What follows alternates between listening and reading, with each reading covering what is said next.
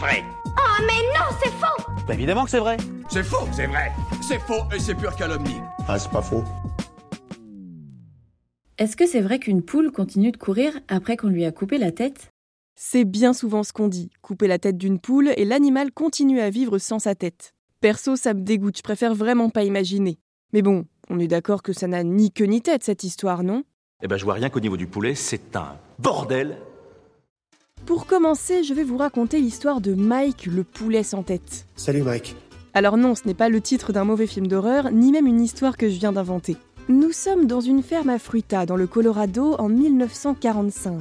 Une certaine Clara Olson décide de préparer un poulet pour le dîner. Et c'est son mari, Lloyd, qui s'occupe donc de décapiter l'une des volailles de la ferme.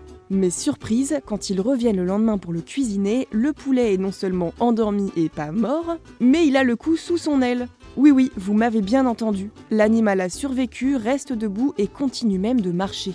Vous êtes fou, quoi.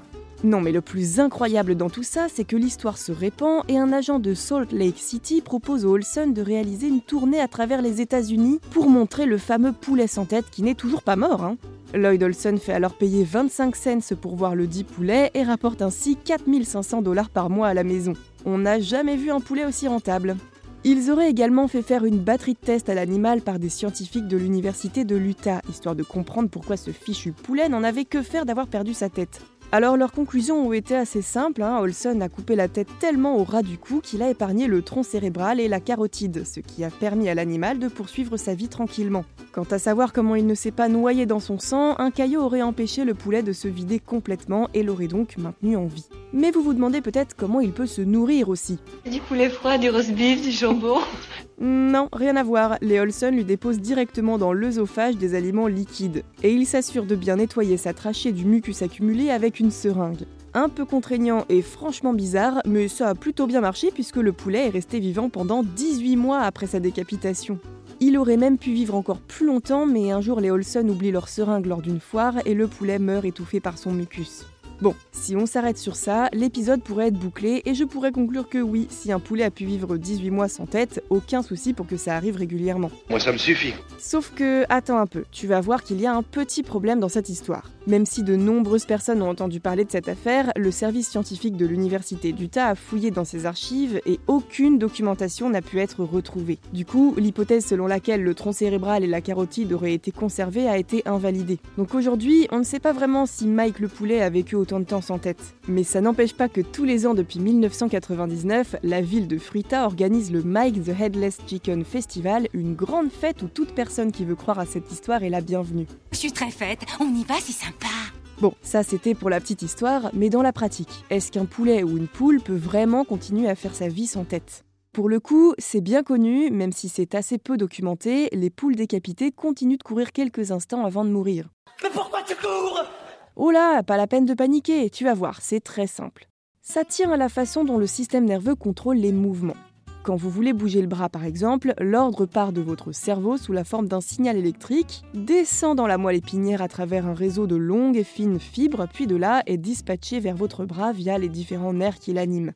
Sans le système nerveux ou la moelle épinière, le corps ne peut donc pas bouger.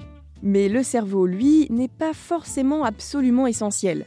En temps normal, lorsque votre corps reçoit une information, celle-ci remonte au cerveau qui décide ensuite si oui, vous pouvez bouger et comment ça va être fait. Mais si quelque chose se frotte contre votre jambe au milieu de la nuit, vous allez sursauter en un clin d'œil avant même d'avoir eu le temps de dire ouf. C'est parce que dans ce cas, l'information ne remonte pas jusqu'au cerveau. Elle se contente de passer par un groupe de nerfs de la moelle épinière ou éventuellement par le tronc cérébral situé en dessous de votre cerveau, et ce sont eux qui répondent directement. Du coup, quand la tête de la poule est coupée, si la moelle épinière et ou le tronc cérébral sont intacts, l'animal peut continuer à se déplacer. Va y avoir de la danse, j'aime autant vous le dire. Non, peut-être pas quand même, parce que ce ne sont pas des vrais mouvements volontaires. La pression de l'objet qui a servi à trancher la tête active des tas de terminaisons nerveuses dans le cou, ce qui conduit à mettre l'animal en mouvement. Ce sont des réflexes automatiques plus qu'autre chose et votre poule ne va pas se mettre à danser la polka. Mais bon, de toute façon, ça ne dure qu'un temps parce que le cerveau ne sert pas qu'à bouger ou réfléchir. Il contrôle aussi la respiration et les battements cardiaques et sans ça, bah elle fait pas long feu notre poule. Elle est où la poulette? Tout cela étant dit, ce genre de promenade sans tête n'arrive pas souvent parce que quand un poulet est décapité, il est généralement en position couchée, mais dans de rares cas, les neurones déclenchent une course effrénée. Bon alors non, le poulet ne va pas courir comme ça pendant 18 mois comme ce bon vieux Mike, mais plutôt de quelques secondes à quelques minutes tout au plus avant de s'effondrer au sol. Et. est mort.